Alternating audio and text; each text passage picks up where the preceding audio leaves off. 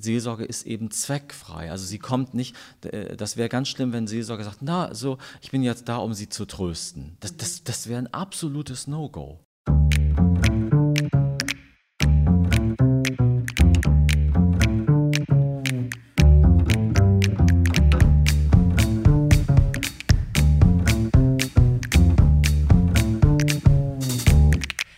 Willkommen bei Menschen in der Arbeitswelt, ein Podcast des Hamburger Beratungsunternehmens Heikes und Carstens. Ich bin Lucy Kluth, die Moderatorin. Moin. Kirche, Krisen, Krankenhaus. Darüber reden wir heute mit dem Chef der Krankenhausseelsorgerinnen der evangelisch-lutherischen Kirche in Hamburg. Und wir wollten wissen, was will Seelsorge eigentlich erreichen? Wie führt man ein gutes Gespräch mit Patientinnen? Und kann man Seelsorge mit einem Coaching vergleichen? Und nun geht's los. Viel Vergnügen. Herzlich willkommen, Ralf Brinkmann, leitender Pastor des evangelisch-lutherischen Kirchenkreisverbandes Hamburg, Chef von über 30 Krankenhausseelsorgerinnen, der auch selbst schon eine heftige Krise in seinem Leben erlebt hat die er heute mit uns teilt. Da freue ich mich sehr drauf. Und aus dem Heikes und Carstens Team Friederike Tetzen, Beraterin, Psychologin und Forscherin zum Thema Führung und Gesundheit. Und Du warst, glaube ich, im allerersten Podcast hier zu Gast, ne? Ja, korrekt. Das ist schon sehr, sehr lange her. Das ist schon sehr lange her, ja. Ich freue mich, dass du da bist. ja, ich mich auch. Danke. Wir steigen ein mit einer Frage, so ganz grundsätzlich. Ralf, Krankenhausseelsorge. Welche Tradition hat Krankenhausseelsorge in Deutschland und wieso wird das eigentlich von der Kirche besetzt? Also es ist eine sehr lange Tradition, ja, Jahrhunderte und äh, wird deshalb von der Kirche besetzt, weil es ja auch ähm, im, im, Glauben spielt ja die Seele eine wichtige Rolle. Und ähm, die Seelsorge haben natürlich oftmals äh, Nonnen und Mönche und Priester ausgeübt, weil ja auch die Krankenhäuser eigentlich alle in christliche Hand waren, so über Jahrhunderte, die Spitäler, Hospitäler. Es war ja auch damals äh, auch in der Antike ein Kennzeichen des Christentums, also Kranke wurden an den Rand der Gesellschaft gedrängt, sie zu betreuen. Und so hat man natürlich über Jahrhunderte dann Seelsorge betrieben, leider natürlich immer oft mit dem Fokus so, dass die Seele nicht verloren geht, also dass man sich um die Seele kümmert, eher in dem Sinne, äh, äh dass sie eben nicht in Zweifeln gerät und dann vom Glauben abfällt. Und das hat sich natürlich sozusagen bei vielen im Kopf festgesetzt, dass man denkt, Seelsorge sei irgendwie eine Art Mission und sei nur für gläubige Menschen da. Ähm, das ist aber nicht der Fall. Ihr kümmert euch um jeden und jede. Absolut, ja, weil wir sehen ja aus unserem, natürlich, Seelsorge betreibt man aus dem Glauben heraus, weil man eben sagt, ich glaube, jeder Mensch ist ein Geschöpf Gottes, das von Gott geliebt wird, egal ob jetzt gläubig ist, welche Ideologie, welche Religion. Und ähm, ich äh, möchte einem Menschen beistehen in einer Krisensituation. Ich möchte ihn als Christ oder Christin begleiten, aber ohne einen eigenen Zweck zu verfolgen. Also ich gebe diesem Menschen mein Ohr, meine Zeit äh, und äh, gebe ihm dadurch die Möglichkeit, äh, etwas loszulassen, auszusprechen, äh, von einer Last frei zu werden. Mhm. Ihr habt vermutlich, nehme ich mal an, die Corona-Pandemie sehr intensiv dann gespürt als SeelsorgerInnen, oder? Allerdings, also das hat erstmal natürlich äh, viel Seelsorge in Frage gestellt, weil Seelsorger und Seelsorgerinnen in den Krankenhäusern sind ja bei uns angestellt, aber nicht in den Häusern. Das heißt, sie gehören auf der einen Seite dazu, man sagt, das ist unsere Seelsorgerin, aber sie gehören auch wieder nicht zum Krankenhaus. Das ist auch ganz gut, um immer auch einen distanzierten Blick zu haben und auch das Vertrauen des Personals zu haben. Aber deshalb äh, die alle Seelsorger und Seelsorgerinnen haben gesagt, wir wollen jetzt bei den Menschen sein. Also ich habe keinen da kennengelernt, der sagt, ich habe Angst, mich anzustecken. Aber die Häuser hatten Angst. Manche haben gesagt, ähm, ihr gehört nicht zum Haus, ihr seid hier nicht angestellt, ähm, ihr könnt nicht kommen. Und dann haben wir haben äh, als Kirche auf der Landesebene jemanden Land Beauftragten, den habe ich dann sozusagen angerufen, der hat mit der Gesundheitsbehörde gesprochen, die hat gesagt, nein, also wenn die sich an alle Regeln halten, dürfen die auch dabei sein. Und dann war das natürlich eine besondere Situation, weil sie natürlich nicht mehr so wie früher über die Stationen floten konnten und hier und da, das musste man anmelden. Aber das Personal hat oft gesagt, es ist gut, dass ihr da seid, ähm, dass wir auch mal zwischendurch diese Belastung aussprechen können, ein paar Minuten. Und sie wurden dann eben auch zu Vermittlern und Vermittlerinnen zwischen PatientInnen und den Angehörigen, weil die Angehörigen konnten ja oft äh, Menschen nicht besuchen.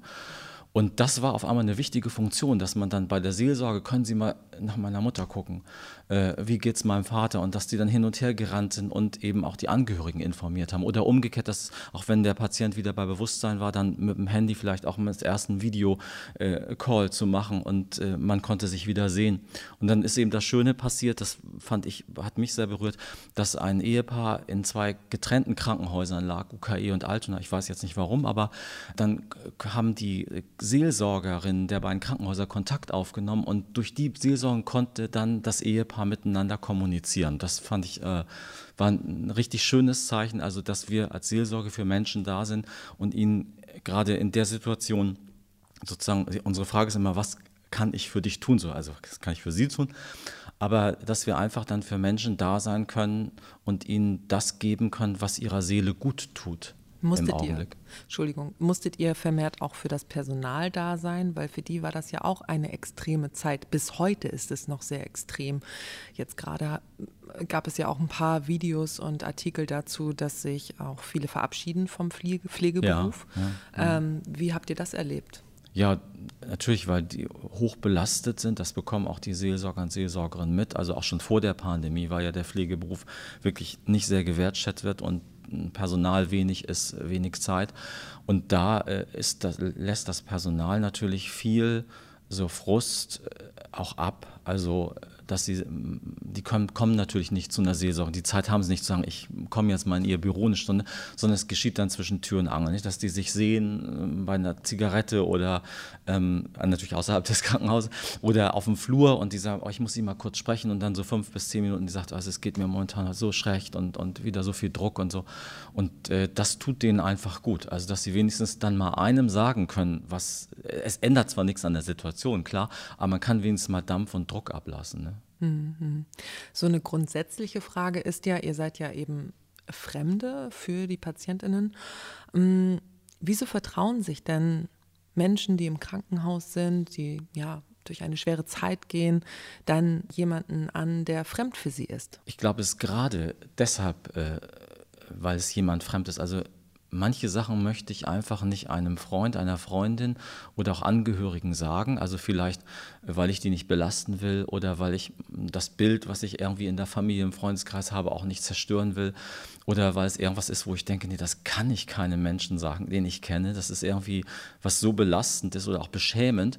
Und dann ist es tatsächlich oft so, dass, ähm, äh, also das ist ja die Aufgabe der Seelsorgerin, ähm, dass sie eine Verbindung aufbauen zum Menschen, dass ein Kontakt entsteht, eine Beziehung. Und ich glaube, sobald ein Patient merkt, ah, dem kann ich vertrauen, dieser Person, und die wird das auch nicht weiter sagen, weil das ist ja für uns sozusagen das Hochheiligste, äh, die Schweigepflicht, dass man absolut nichts weitergibt.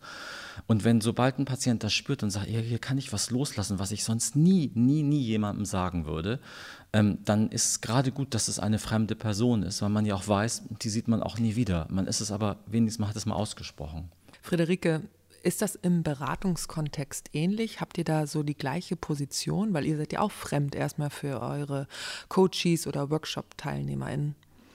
Also Leute, die zu uns kommen ins Coaching oder in die Beratung, sind ja häufig auf der Suche nach Lösungen für ihre Herausforderungen oder Probleme in der Arbeitswelt oder vielleicht auch in der Vereinbarkeit von Familie und Beruf. Und bei uns ist das äh, schon würde ich sagen, sehr ähnlich, dass sie gerade zu uns kommen, weil sie eine Außenperspektive brauchen, also weil sie einen Kontextwechsel brauchen, weil sie intern im Unternehmen vielleicht entweder fürchten müssen, wenn ich das jetzt sage, dann bringe ich meine Position in Gefahr oder dann kann ich, das ist ein strategisch schlechter Move, wenn ich jetzt hier irgendwelche ähm, Dinge von mir gebe, die, die, weiß ich nicht, mich entblößen oder, oder Schwäche zeigen.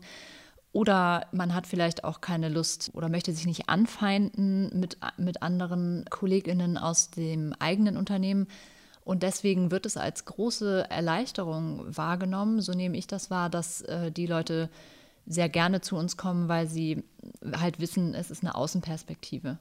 Und es ist in vielen Fällen auch nötig, einfach mal eine andere Perspektive zu sehen, um diese Scheuklappen ein bisschen abzunehmen und den Blickwinkel äh, zu erweitern. Liege ich da richtig, wenn ich bei euch beiden so ein bisschen höre, es hat auch was mit Scham zu tun, mit dieser Emotion, sich zu schämen, sich so ganz zu öffnen? Also in meinem Kontext würde ich das nicht für alle Fälle sagen, weil viele, die bei uns in der Beratung sind, nehmen Beratungsleistungen schon häufig in Anspruch, also sind, wenn man das jetzt so landläufig sagt, sehr reflektiert mhm. und arbeiten ähm, schon länger an sich und mit sich. Und äh, deswegen würde ich nicht unbedingt sagen, dass das per se immer beschämende Sachen sind, äh, mit denen sie zu uns kommen. Es kann aber natürlich sein, dass man das Gefühl hat, ich kann jetzt hier auch mal Schwäche zeigen oder mhm. kann mal was aussprechen, was ich an meinem Arbeitsplatz nicht tun würde, kann mir was eingestehen, vielleicht auch selbst, was ich vielleicht auch am Anfang in der Beratung gar nicht so richtig gesehen habe. Dafür sind wir dann schon da, auch den, den eigenen Blick dahin zu lenken, wo es vielleicht auch mal wehtut oder wo man nicht so Lust hat hinzugucken. Ja, bei euch würde ich sagen, Ralf, ist das dann auch eher dieses Schwäche zeigen, ne? Wahrscheinlich. Ja, also das, es gibt zwar Sachen eben, die man, die aus, die beschämend sind, also, aber das ist natürlich auch nicht, nicht äh, die Mehrheit. Also es ist eben wirklich auch diese Schwäche zeigen, dass man vielleicht äh, den Angehörigen gegenüber sagt, ach, es geht mir ganz gut und so, ähm, aber innerlich äh, ist ein Kampf und man ist verzweifelt und sagt, ich möchte wieder gesund werden und ich leide unter dieser Situation. Und das ist dann einfach, dass man das dann einem Seelsorger mehr anvertrauen kann als einem Angehörigen. Also in so dem Sinne mit Scha also Schwäche zeigen, ja, würde mhm, ich auch sagen. Ja, ich habe mir aufgeschrieben hier, was erwarten PatientInnen von der Seelsorge? Ganz klar ist natürlich, dass ihr stillschweigend, ne, dass ihr das nicht ausplaudert. Mhm, mhm. äh, ähm, was euch anvertraut wird. Aber was gibt es noch für Erwartungen an die Seelsorge oder an den Seelsorger?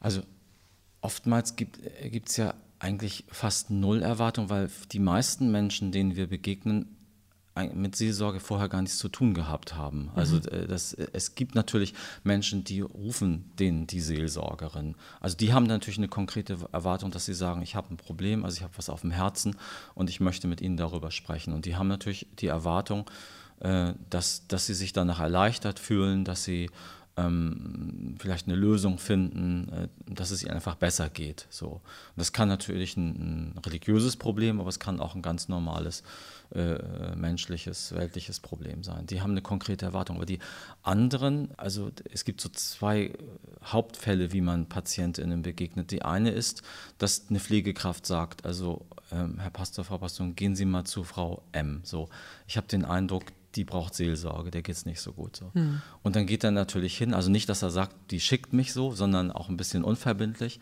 Und äh, dann ist, äh, dann kann ein Gespräch entstehen und eine Verbindung und äh, Seelsorge entstehen. Und oft sagen Leute hinterher, also hätte man mir gesagt, so soll ich Ihnen die Seelsorge schicken, hätte ich gesagt, um Himmels Willen, also bitte nicht, das brauche ich nicht. Ich, das, das, so weit bin ich noch nicht. Ne? So nach dem Motto, manche kriegen auch einen Schrecken und sagen, oh, ist es schon so schlimm, steht es schon so schlimm um mich, dass der Seelsorger kommt. Also oft haben die keine Erwartung und dann ist auch äh, die, der andere Fall ist, dass äh, Seelsorger und Seelsorgerinnen so von Zimmer zu Zimmer gehen, also dass sie sich Zeit nehmen und dann natürlich auch ins Gespräch, ach, Sie sind der Seelsorger, das ist ja nett, äh, ähm, mal Sie kennenzulernen und dann entsteht so Smalltalk und dann kann plötzlich so ein Klick, also so, so, eine Verbindung entstehen und auf einmal, vielleicht auch wenn der sich verabschiedet, ne, ach wissen Sie, äh, da gibt es eine Sache, die belastet mich eigentlich schon seit Jahren oder so. Ne? Also das, aber das kann man auch nicht machen, das geschieht dann. Ne, so. Mhm. Das könnt ihr auch nicht forcieren sozusagen, das, das kommt dann. Ja, also man kann es natürlich forcieren, denke ich,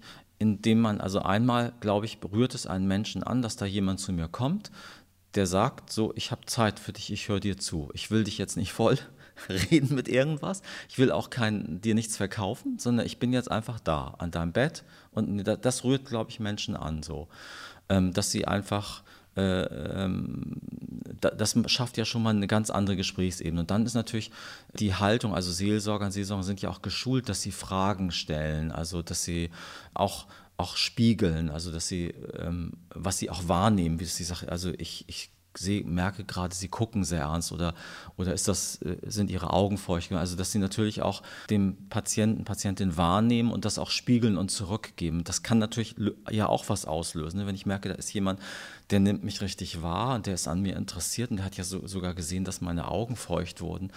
Da, klar löst das was auf und schafft Vertrauen. Also insofern würde ich sagen, nicht, nicht forcieren, aber man schafft schon eine, eine gewisse Basis, dass sich ein anderer Mensch öffnen kann. Habt ihr denn ein Ziel mit eurer Arbeit? Also beruhigen, Zuversicht geben oder auch eben bestärken? Im Grunde genommen, äh, das ist so, so schwierig, wie man Ziel definiert. Also wir, wir haben im Grunde genommen, das Ziel ist erstmal für einen Menschen da zu sein, ihm zuzuhören.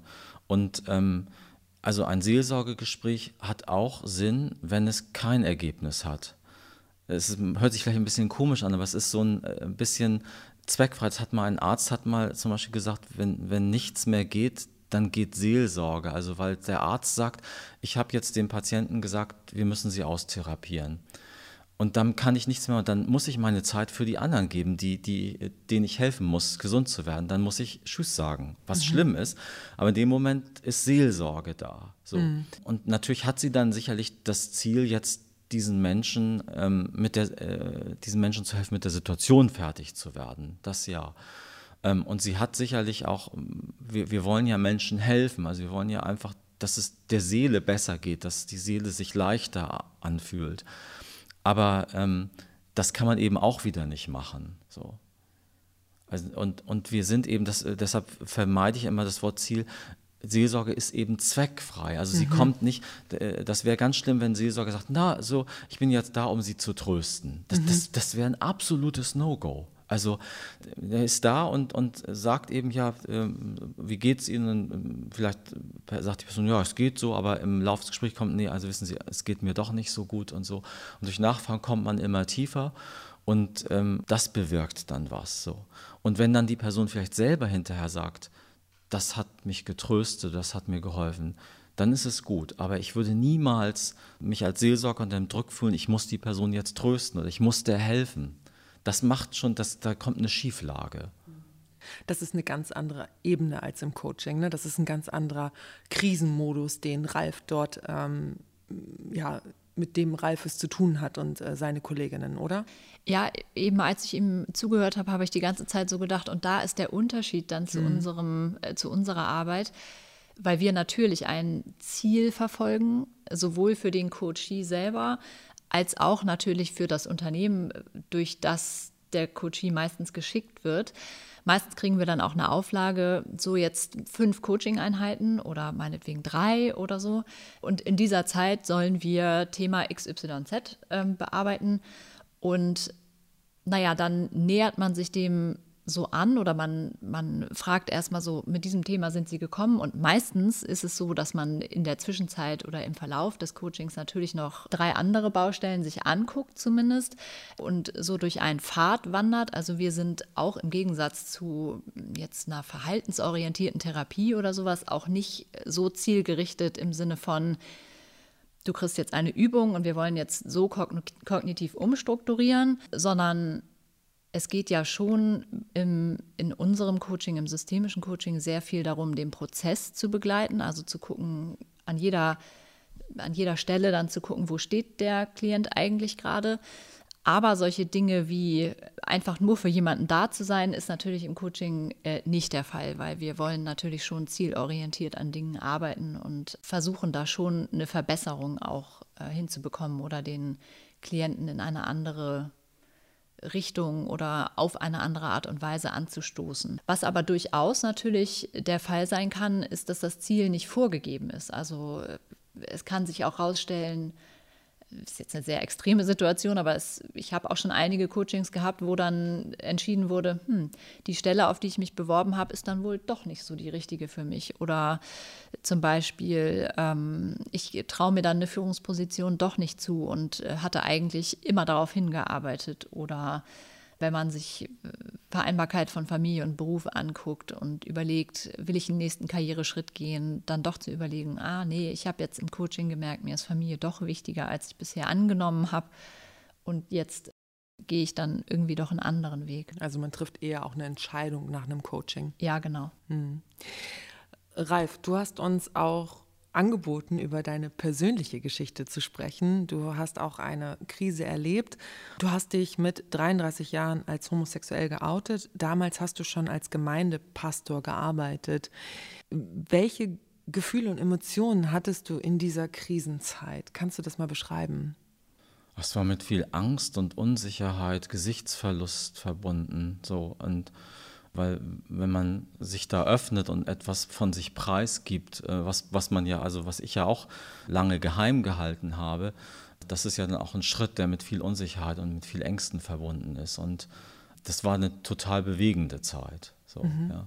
Und wie lange hast du das geheim gehalten? Das heißt, du hast gar keine, hast du eine Beziehung geführt trotzdem, also geheim? nein, Beziehung nein, geführt, nein, nein, nein, nee, nein, ich war ja, ich habe, ich bin so ein bisschen als Honeyboy aufgewachsen und, und äh, wollte auch makellos sein und hatte natürlich auch immer den Wunsch zu heiraten und auch äh, Kinder zu haben. So, mhm. das habe ich mir immer gewünscht und ähm, ich habe das dann natürlich manchmal gemerkt, dass mich dann äh, Männer anders ansprechen als Frauen, so, obwohl mhm. ich immer super, auch super Verhältnisse zu Frauen habe.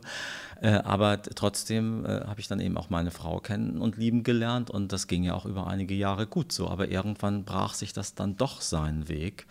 Und es ging dann einfach nicht mehr. Also ich merkte auch, dass mich, dass mich das stimmungsmäßig belastete. Mhm. Also das, ich war jetzt nicht depressiv, aber ich muss schon sagen, dass mich das auch, äh, je, je stärker das hervorkam, ich lebe irgendwie nicht so, wie ich leben sollte, desto mehr hat mich das auch irgendwie psychisch belastet. So. Also viele haben auch hinter gesagt, also nach dem Coming Out, du bist irgendwie, also du bist zwar der gleiche Mensch, aber du bist irgendwie freier und lockerer geworden. So. Also mhm. ein, äh, das haben die so erlebt, ja. Du hattest dann Angst auch vor der Reaktion und ja. ob du auch ja. rausgeschmissen wirst ja. bei der Kirche. Ich meine, das war im Jahr 1994. Ne? Das kann man mit heute gar nicht mehr vergleichen. Das sind fast 30 Jahre. Das, ähm, das war auch noch ein ganz anderes äh, gesellschaftliches Verhältnis zur Homosexualität. Sexualität. Allerdings, ja, wo ich staune, dass man das im, im, eigenen Leben dann so, wenn man so zurückblickt, das ist ja eigentlich nicht viel Zeit, aber es war wirklich eine andere Stimmung. Ja, also ich war damals sogar Pastor im Probedienst, das ist man im, nach dem Vikariat, ist man die ersten dreieinhalb Jahre im Probedienst und muss sich dann eben bewerben und kriegt dann erst eine äh, Anstellung auf Lebenszeit als Beamter und das fiel in diese Zeit. Also ähm, viele haben auch gesagt, nee, halt das doch jetzt erstmal zurück, bevor du, weil das war eben, das war, paar, ich glaube, ein halbes Jahr bevor ich eben diese Entscheidung bekommen hätte. Und das sah super aus. Ich war beliebt in der Gemeinde, also äh, und viele haben gesagt, nee, warte doch erstmal, aber es ging irgendwie nicht. Also es ging nicht. Und ich habe dann ja, also bei uns ist ja der Vorgesetzte ein Probst und der fand das natürlich überhaupt nicht gut. Also der hat mir ein bisschen so dargelegt, ja, also jeder Mensch ist eigentlich bisexuell und damit muss man dann klarkommen, so nach dem Motto. Und dann habe ich eben den, den Kirchen, damals hieß es noch Kirchenvorstand, heute Kirchengemeinderat, habe ich gedacht, bevor ich das jetzt so allen sage und die dann das so vor dem Kopf in so einem großen Gremium, spreche ich mit jedem der 16 Personen einzeln. Also ich habe mich praktisch dann 16 Mal geoutet. Das war echt anstrengend. Und das waren auch super Gespräche. Aber als die dann zusammen getagt haben, haben sie gesagt, nee, also es ist besser, wir trennen uns, auch besser. Es war sicherlich auf der einen Seite Angst, aber auch meinten, in der Großstadt bin ich dann besser aufgehoben. Das war halt auf dem Land. Und ähm, ja, und das war schon eine massive Enttäuschung, so, dass ich mich dann einfach, ja, die, die sichere Stelle war erstmal weg und äh, ich musste mich dann auf den Weg machen. So. Wieso bist du dann überhaupt noch bei der Kirche geblieben? weil ich auch ganz, ganz, also ganz tolle Erfahrungen mit Kirche gemacht habe. Also weil für mich ist Kirche einfach, natürlich repräsentieren Menschen immer Kirche. Und äh, die, der eine ist so, die andere ist so. Und natürlich habe ich diesen Kirchenvorstand negativ erlebt. Aber ich habe auch einen anderen Kirchenvorstand total positiv erlebt. Und ich habe auch in der Zeit im Kirchenamt damals, wo man ja oft immer sagt, da sitzen verknöcherte Leute, ich habe damals einen Oberkirchenrat gehabt, der mich auch super begleitet. Der zwar gesagt hat, er sagt, ich weiß noch, wie er sagte, so Bruder Brinkmann, so hat man sich damals so angesprochen. Also äh, für uns waren sie wirklich so das Traumfahrpaar, so und äh, wir haben gedacht, Mensch, das ist doch super und äh, die strahlen was aus. Die, das fand ich toll, dass er diese Enttäuschung äußern konnte, aber trotzdem mich dann begleitet, also gesagt, das ist jetzt ihre Entscheidung und da müssen wir dann weiter gucken. Also hat mir das nicht vorgeworfen und das fand ich also sehr anrührend und habe ich, ich habe dann ja, wie gesagt, auch mit Seelsorge, äh, auch mit Kirche da positive Erlebnisse gehabt und die überwiegen im Grunde genommen. Du hast dir selber eine Seelsorgerin oder einen Seelsorger genommen? Genau, ich hatte eine Seelsorgelehrerin aus meinem Vikariat noch, die habe ich damals angerufen, die hat dann so ein Erstgespräch mit mir geführt, ein ganz langes. Und die hat mich dann vermittelt. Also, weil äh, sie war ja meine Lehrerin und wir kannten uns auch gut. Das war dann nicht so gut. Also, sie hat mir dann jemand, eine andere Person äh, benannt und das war eine ganz tolle Zeit. Also, der Seelsorger hat mich wirklich gut begleitet und das ist schon toll, wenn man in so, das hat ja auch nicht jeder in so einer Coming-out-Phase, äh, dann auch so eine, so eine geistliche und, und lebenskundliche Begleitung zu haben. Das hat echt gut getan. So. Mhm. Und welchen Einfluss hat deine Erfahrung dann eigentlich auch auf deinen Beruf gehabt als Pastor und später auch jetzt als Chef der Seelsorge oder der Seelsorgerin hier in Hamburg? Genau, wie prägt das auch dein Berufsleben? Ich, ich merke, dass ich natürlich mittlerweile, wenn mir Menschen begegnen, ähm, auch weiß, da steckt ganz viel dahinter, was die in ihrem Leben erlebt haben, dass ich da einmal offen bin und, und auch signalisiere, sozusagen, sowas kann man erzählen.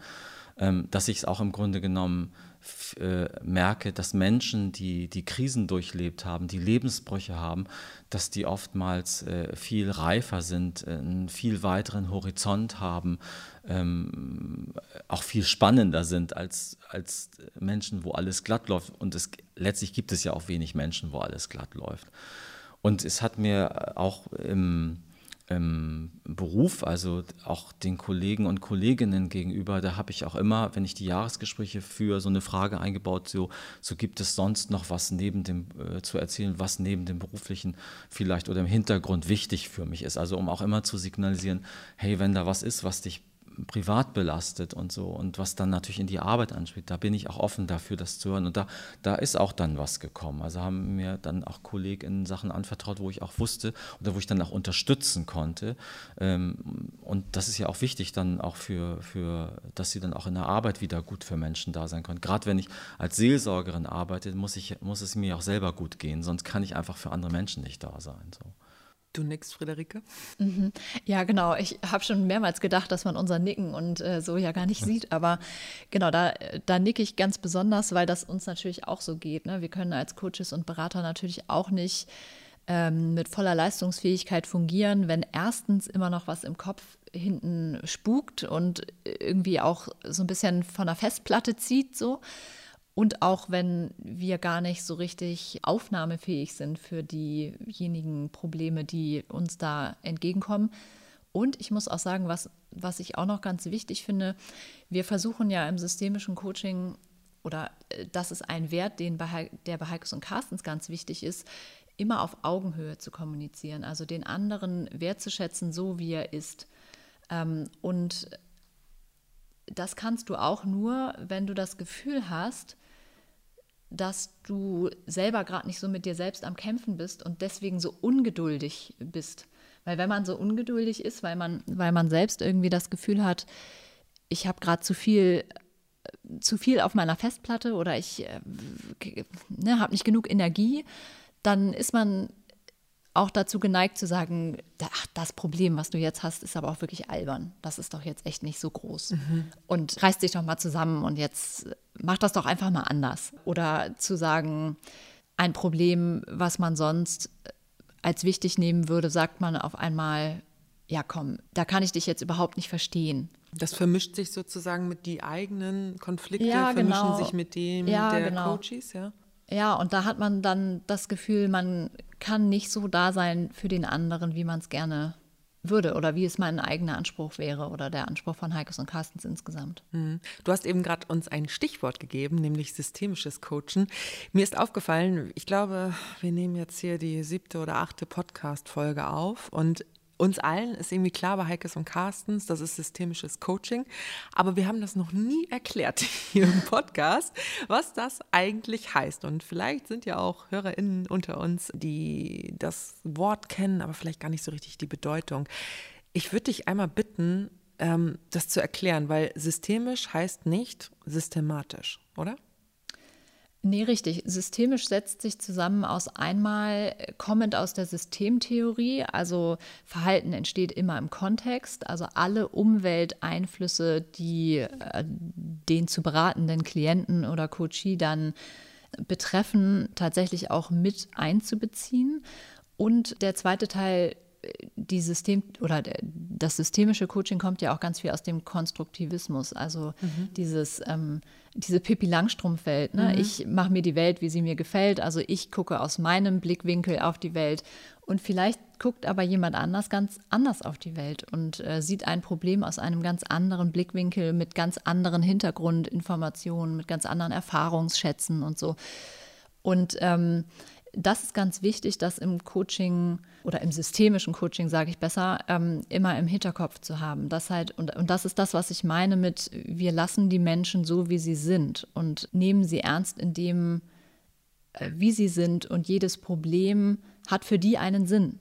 Also auch wenn es für uns augenscheinlich irgendwie nicht sehr sinnvoll ist, äh, weiß ich nicht, sich zum Beispiel borderline-mäßig zu ritzen, ist es aber für die Menschen durchaus äh, sinnvoll, das zu tun. Genauso wie cholerische Menschen durch Wutausbrüche oder so ähm, auch damit einen Sinn und Zweck verfolgen und das für uns augenscheinlich auch erstmal nicht sinnvoll erscheint oder eine abusive supervision, also eine, eine Führungskraft, die irgendwie ähm, äh, sehr laissez-faire oder autoritär führt.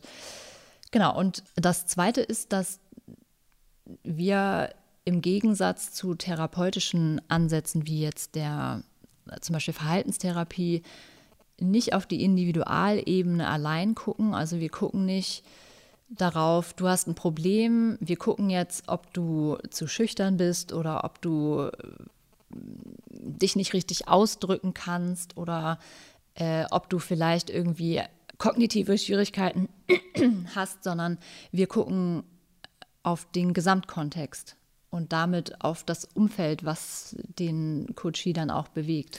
Also guckt ihr auch danach, welche Perspektiven sozusagen das System hat? Also jetzt mal ganz banal, wenn ich jetzt ähm, ich bin jetzt cholerisch, so, ähm, guckt man sozusagen die Perspektive meiner Mitarbeitenden, wie die auf meine, darauf gucken, wie ich cholerisch bin? Naja, Oder wie die ja darauf Beispiel, reagieren? Mm, es gibt ja zum Beispiel Fragen im systemischen Coaching, was würde denn jetzt Ihr Kollege sagen oder was würde Ihre Mutter dazu sagen, wenn mm, sie okay. sie jetzt sehen würde? Oder was würden Sie denken, wie würde äh, Ihr Vorgesetzter jetzt reagieren, wenn Sie jetzt dem sagen, was Sie mir gerade gesagt haben. Also so zirkuläre Fragen, die tatsächlich das gesamte Umfeld mit in, äh, in Betracht nehmen, gibt es ja im systemischen Coaching und die sind unheimlich äh, machtvoll, weil meistens die die Leute, die jetzt nicht damit ständig in Berührung kommen, mit, diesem, mit dieser Art und Weise solche Fragen sonst nie gestellt kriegen.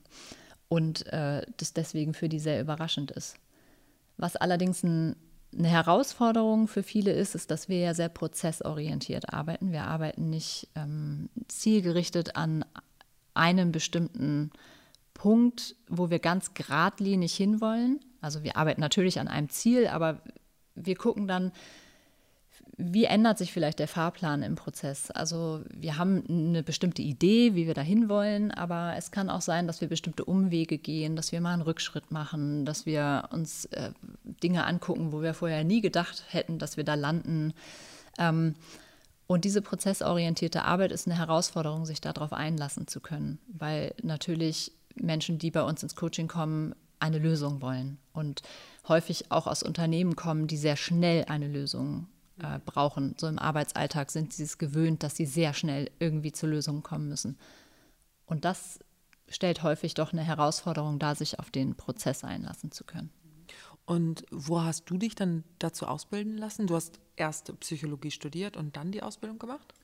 Genau, ich habe erst Psychologie studiert und eigentlich glaube ich, also Psychologie ist jetzt nicht eine Voraussetzung für das mhm. systemische Coaching, aber ich glaube, es wäre komisch, wenn man es andersrum machen würde, weil systemisches Coaching eigentlich auch voraussetzt, dass du ein bisschen Lebenserfahrung mitbringst mhm. oder ein bisschen äh, reifer bist in dem, wie du, wie du dich fühlst so oder, oder was für Erfahrungen du mitbringst. Oder dann kann es dir sehr viel mehr Perspektiven eröffnen, glaube ich einfach. Also ich glaube, es ist als erster Ausbildungsschritt ähm, nicht unbedingt geeignet. Es ist gut verknüpfbar mit den Erfahrungen, die man gemacht hat. Genau, ich habe Psychologie studiert, dann habe ich auch äh, eine Weile als Psychologin gearbeitet und bin dann erst ins systemische Coaching gekommen. Und ähm, was haben denn eure Klientinnen sozusagen vom systemischen Coaching? Also wo liegen die Vorzüge einfach da drin? Kannst du das nochmal so auf den Punkt bringen? Ich glaube, die wesentlichen Vorzüge äh, kommen kommen erst durch den Prozess zustande. Ich kann im Vorhinein auch noch gar nicht sagen, wo ich mit einem Coachie dann irgendwann landen werde. Und ich glaube, der Vorteil ist, dass wir einfach so viele unterschiedliche Perspektiven äh, mit in den Prozess mit einbeziehen, dass sie da an verschiedensten Stellen von lernen können, einfach verschiedene Perspektiven auch zu verknüpfen und sich ein bisschen vorausschauend zu überlegen, was wäre denn jetzt vielleicht die Reaktion von XYZ ähm, von meinem Vorgesetzten, von meinem Partner ganz häufig erlebe ich auch, dass, äh, dass Leute, die bei uns in der Beratung waren, hinterher sagen, ah, mein Partner sollte ich hier auch mal vorbeischicken, weil sie auf einmal dann in ihrer Beziehung merken, dass sie da ganz anders sprechen und dass der Partner dann auf einmal verwirrt reagiert und sagt so, oh, du warst mal wieder irgendwo, ähm, hast deine nächste Weiterbildung gemacht. Aber dass, dass diese Veränderung auch nachhaltig ins Verhalten übergeht. Also es ist nichts Gelerntes, sondern es ist was Verstandenes. Vielleicht ist das so. Wenn du sagst vorausschauend, da denke ich aber dann sofort, naja, wenn ich immer die ganze Zeit vorausschauend bin, dann passe ich mich vielleicht auch ein bisschen zu doll an, weil dann hat es so ein bisschen fast den Flair von, ich will es irgendwie allen recht machen, so ein bisschen. Nee, es hat eher den Blick von, ich antizipiere mal, was deren Reaktion sein könnte ich bilde mir Hypothesen. Das hm, Einzige, okay. was ich mhm. tue in der ähm, systemischen Beratung, ist eigentlich, ich bilde mir Hypothesen, weil ich weiß ja nicht, wie andere auf ähm, einen bestimmten Kontext blicken. Ich weiß nicht, wie andere darauf reagieren, was ich dann tue oder lasse. Von daher sind es Hypothesen, die ich mir bilde und die können richtig sein oder falsch. Aber ich bin hinterher nicht mehr so überrascht über das, was dann passiert, mhm. sondern bin schon mal so ein bisschen vorgeprimed in meiner Erwartungshaltung. Und das nimmt dem häufig den Schrecken, wenn man zum Beispiel sowas wie, äh, wie Ralf erlebt hat, sich, sich outet und dann schreit jemand los oder ähm, wird auf einmal ausfallend oder reagiert auf jeden Fall unangemessen. Wenn ich mir darüber schon Hypothesen gemacht habe, wie derjenige sich wohl verhalten wird, dann bin ich nicht mehr so überrascht und kann das besser nehmen oder kann das besser verknusen. Mhm, so. Mhm, weil ich auch weiß, weil vielleicht habe ich mir auch Hypothesen darüber gebildet, woher das kommt und dann muss ich das nicht unbedingt immer auf meine Person beziehen. Ah, okay, weil ja, diese, diese ne? cholerische Haltung oder diese Reaktion von dem anderen weiß ich dann vielleicht, ja, das kommt aus seinem engen Wertegerüst oder aus seinem aus seiner Verhaltens, aus, seinem, aus seiner Verhaltenswelt. So. Und das ist, hat nichts mit mir zu tun. Er würde auch auf jede andere Person so reagieren. Hm, jetzt hast du heftig genickt, Ralf, gerade. du kannst dir äh, zustimmen, ja?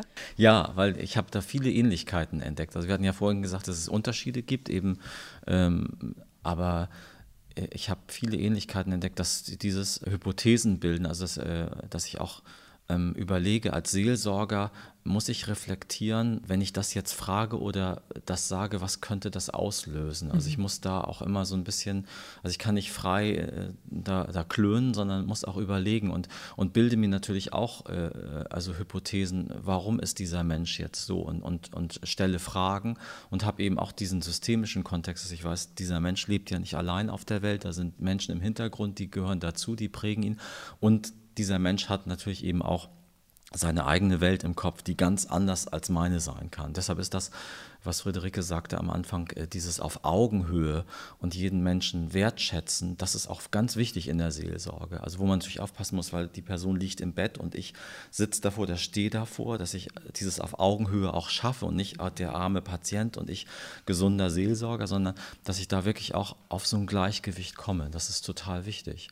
Und deshalb äh, haben ja auch, müssen Seelsorger und Seelsorgerinnen auch eine, eine, lange Ausbildung haben. Also die haben als Grundlage erstmal ein Theologiestudium oder eine, eine Fachhochschulausbildung als Diakon, Diakonin und dann eben noch spezielle ähm, pastoralpsychologische Ausbildung. Da gibt, es gibt die Deutsche Gesellschaft für Pastoralpsychologie, DGFP, die hat verschiedene Sektionen und die größten sind so die Sektion KSA, das ist die klinische Seelsorgeausbildung, die ist äh, sehr praktisch orientiert und dann gibt es auch die Sektion T, die ist eher tiefenpsychologisch orientiert. Und äh, da, sind, da sind die Seelsorger und Seelsorger auch frei, was sie für Ausbildung, pastoralpsychologische Ausbildung da hinzunehmen. Aber man kann nicht einfach, wenn man jetzt Gemeindepastorin ist und hat ein theologisches Studium und hat vielleicht auch viel Lebenserfahrung, dann kann man nicht so einfach in die Seelsorge. Also, also nicht aus ne? dem Bauch heraus nee, nee, also, Seelsorge ja, mhm. betreiben. Ne? Selbst wenn man sagt, ich kann das und ich glaube, es gibt auch eine gewisse Veranlagung zur Seelsorge, ähm, selbst dann muss man auch äh, eine Ausbildung dazu machen. Und auch die, wir haben ja viele ehrenamtliche Seelsorger und Seelsorgerinnen in Hamburg und die müssen bei uns auch ähm, eine Ausbildung von insgesamt 200 Stunden Theorie und Praxis durchmachen. Mhm. Das ist dann fast ein Jahr. Also und die haben dann viel, also die äh, haben dann Praxisfeld im Krankenhaus und die Gespräche, es nennt sich immer Verbatim, die werden dann richtig, also dieser Dialog auf, schreiben sie hinterher aus dem Gedächtnis auf, richtig den Dialog und dann wird das in der Gruppe besprochen und dann mhm. auch geguckt, warum habe ich jetzt hier so reagiert oder warum ist dieses Gespräch nicht so gut gelaufen, warum ist das gut gelaufen, das wird dann eben analysiert in der Gruppe und von der, äh, von der Leitung auch so. Aber ja, woran merkt man dann als Seelsorgerin, dass ein Gespräch nicht so gut gelaufen ist? Also das kann sein, dass äh, der Patient die Patientin abblockt irgendwann ah. und, und sagt, äh, ich, ich möchte nicht mehr sprechen. Und dass man merkt, da kommt kein Kontakt auf irgendwie, da kommt kein Flow ins Gespräch. Mhm. Äh, ja, also das merkt man schon, dass ein Seelsorgegespräch nicht gelaufen ist, nicht gut gelaufen ist. Oder dass es vielleicht auch einen Punkt gibt, es läuft vielleicht gut und dann stellt man eine Frage, wo dann die Patientin auf einmal vielleicht signalisiert, das ist jetzt zu weit gehen, ich möchte jetzt aufhören. Ne. Und dann ist auch selbstverständlich, dass man als Seelsorger, Seelsorger nicht mehr nachbohrt, dass man das auch akzeptiert. Mhm. Jetzt hatten wir die Gemeinsamkeiten, jetzt mache ich nochmal einen Unterschied auf und der ist, glaube ich, ja eben sehr wesentlich, äh, während es im Coaching oft um Entscheidungen geht haben Patientinnen manchmal dann gar keine Entscheidung mehr, die sie selber treffen können, denn es ist klar, sie versterben. Und das ist ja auch ein sehr, sehr großer Unterschied zu eurer Arbeit jetzt, Friederike. Ja. Ähm, aber wie schafft ihr es denn bei euch im Team, so eine emotionale Distanz aufzubauen zu dem Thema Tod? Ich denke, das braucht man wahrscheinlich. Ne? Mhm, mhm. Ja, natürlich, weil das begegnet Seelsorger, Seelsorgern ja jede Woche im Grunde genommen der Tod, dass man da Menschen spricht, äh, der am Sterben ist, der noch ein Gespräch haben möchte, oder eben auch kommt, wenn jemand gestorben ist und die Angehörigen sind da. Und das ist eine Situation, also damit kommen im Grunde kommen wir eigentlich alle gut zurecht, weil das Schöne ist, man kann in dieser Situation immer als Seelsorger, Seelsorgerin etwas machen. Man steht da nicht so anders wie die Angehörigen machtlos da. Also man kann erstmal tut es, ich habe das selber erlebt, Gespräche mit Sterbenden sind unheimlich bereichernd. Also auch gerade so eine Sterbebegleitung, wenn man auch mehrere Gespräche hat und einen Menschen begleitet, dann ist das oft sehr berührend und man, ein Mensch öffnet sich auch nochmal und das, das gibt einem auch selber ganz viel. Und wenn dann ein Mensch gestorben ist, dann ähm, in der Seelsorge ist es ja auch so, dass etwas, was man natürlich nie aufzwingt, aber wenn das angebracht ist, dann passt es dann auch so ein kleines Ritual zu entwickeln, ein Abschiedsritual, das Vaterunser zu beten oder unter Handauflegung zu segnen oder äh, es gibt so, äh, so gut äh, wohlriechendes Salböl, also ein Kreuz auf die Stirn zu machen oder mit den Angehörigen äh, zusammen eine Kerze zu entzünden, nochmal über den Verstorbenen zu sprechen. Also wir haben dann ja auch Möglichkeiten in dieser Situation, diese Situation auch richtig zu begehen und das auszuhalten. Und das ist eben auch, das äh, ist auch ein ganz wichtiger Punkt in Seelsorge, auch wenn man weiß, dieser Mensch wird sterben oder er, sie wird nie wieder gesund werden, dass man dann oft als Seelsorger, als Seelsorger, man läuft nicht weg vor dem Leid. Also man ist, bleibt bei diesem Menschen. Und das tut einem Menschen auch gut, dass jemand äh, nicht vor dem Leid wegläuft, das mit einem Moment mit aushält, nicht, natürlich geht er wieder nach Hause, aber es mit aushält und auch nicht vertröstet, auch nicht sagt, es wird schon wieder, sondern das kann auch manchmal ein schweigender Moment sein oder dass beide weinen, Tränen fließen, dass man einfach da ist und das aushält, diesen Moment. Und das ist auch ganz viel wert. Also auch wenn es vielleicht von außen gesehen kein Ergebnis ist, äh, ist es für diesen Menschen total wichtig und wohltuend, für die Seele dann auch. Und jetzt aus deiner Perspektive als Chef, was tust du, damit es deinem Team dann auch gut geht, mit diesen Emotionen auch umzugehen? Also was hast du da, äh, was bietest du an zum Beispiel? Also ich biete natürlich an, immer erstmal im Hintergrund da zu sein, wobei die Kollegen und Kolleginnen alle sehr professionell sind, die nehmen alle regelmäßig Supervision. Also da müssen wir trennen, ich bin der Vorgesetzte und eben nicht der Supervisor. Das ist bei mhm. uns streng getrennt, weil das kann ich schlecht. Also ich kann dann dafür sorgen, ähm, also dass ich äh, zum Beispiel die, die Anträge auf Supervision, die genehmige ich immer liebend gerne so. Oder eben auch Fortbildung, dass eben äh, Seelsorger und Seelsorgerinnen dann auch Fortbildung genehmigt bekommen. Da gucken sie eben auch immer, was tut mir gut so. Oder wenn es wirklich Situationen gibt, dass äh, ich ermutige auch immer wieder, das habe ich jetzt, äh, ich führe immer im Sommer die Jahresgespräche, weil da ist es ruhig, da habe ich nicht Sitzungen an und da habe ich einfach Zeit dann auch mit 30 Personen. Das ist ja, sind ja jeden Tag dann mehrere Gespräche, das zu führen. Und dass ich auch immer wieder ermutige, ähm, sich auch Zeit zu nehmen. Und da kommen viele, weil viele sagen, ja, ich will ja die Zeit nutzen und dann noch ein Gespräch, noch ein Gespräch, aber dass man dann eben auch sagt, nee, das Gespräch, das belastet mich jetzt so, jetzt muss ich erstmal eine Stunde mich in mein Büro setzen, jetzt muss ich mir selber was Gutes tun oder ich muss einen Kollegen anrufen und, und sagen, du, also dieser Fall ist jetzt so schwer gewesen, also ähm, das hat auch was mit mir was gemacht. Also da müssen die wirklich auch selber für sich sorgen. Aber ich merke, das ist vielleicht auch, man muss, man hat eine Disposition für Seelsorge oder ich merke, dass die, die das machen, auch wirklich gut damit umgehen können. Also die haben natürlich auch anders als Gemeindepastoren, gibt es bei uns eine Fünf-Tage-Woche. Also ist man mhm. wirklich von Montag bis Freitag und dann hat man ein freies Wochenende und das sagen auch alle, das brauchen sie. Wenn sie von Montag bis Freitag nur mit menschlichem Leid zu tun haben, dann brauchen sie auch diese Zeit von Freitag spät Nachmittag bis Montag früh, um abschalten zu können. Das ist auch wichtig. Lieber Ralf, liebe Friederike, sehr schön, dass ihr hier wart im Podcast. Ich habe mich gerne. sehr über euren Besuch gefreut und das war ein ganz tolles Gespräch. Danke dafür. Sehr gerne. Danke auch. Das war Menschen in der Arbeitswelt. Vielen Dank fürs Einschalten. Lasst doch gerne ein Abo für unseren Podcast da. Alle Infos zu Heikes und Carstens findet ihr auf der Homepage www.heikes-carstens.de. Ich bin Lucy Kluth. Ciao.